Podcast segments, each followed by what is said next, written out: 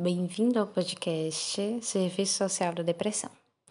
Hoje a gente vai falar sobre as principais entidades representativas do serviço social brasileiro. A primeira é o Cefes, que é o Conselho Federal de Serviço Social. A segunda é o CRES, Conselho Regional de Serviço Social. A terceira é o ABEPS, a Associação Brasileira de Ensino e Pesquisa em Serviço Social, e o ENES, que é a Executiva Nacional de Estudantes do Serviço Social. Muito obrigada e até a próxima.